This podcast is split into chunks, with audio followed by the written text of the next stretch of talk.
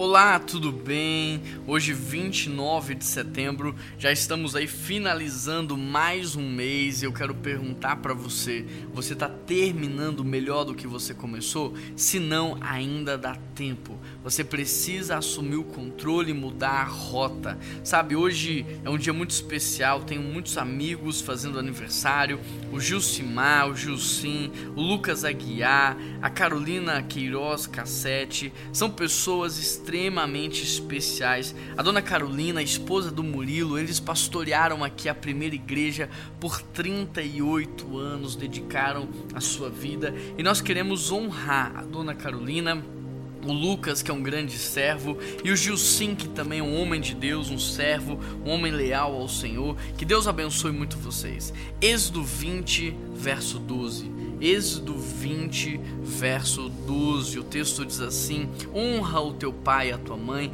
a fim que você tenha vida longa na terra que o Senhor Deus te deu. É o terceiro dia consecutivo que o nosso devocional fala sobre honra. Para quem não sabe, eu sigo aqui o devocional da PIBBH e é o terceiro dia que o texto vai tratar a questão da honra. Deus está falando algo com a sua igreja, Deus está falando algo com o seu povo e nós precisamos estar atentos. A Bíblia diz em Apocalipse que nós devemos estar com os ouvidos abertos e atentos àquilo que o Espírito de Deus fala à igreja. E ao terceiro dia, isso quer dizer que nós estamos talvez fracassando, nós estamos pecando, nós estamos deixando a desejar no quesito da honra. E mais uma vez, eu quero te levar a refletir se você tem sido uma pessoa que honra os seus pais, que honra os seus líderes, que honra as autoridades, que honra aqueles que Deus colocou acima de você. Se você tem agido com rebeldia, desobediência, insubmissão, eu quero te dizer, esses são valores do reino das trevas, não são valores do reino de Deus. E isso vai trazer prejuízo para sua vida e não benefícios espirituais. Você fazendo assim, você está imitando o próprio Satanás. Os valores de Deus são submissão, gratidão, honra e tudo isso traz bênção sobre as nossas vidas. Que você possa romper hoje com essa imitação de Satanás Satanás de desobediência, de rebeldia, de orgulho, de vaidade, de insubmissão.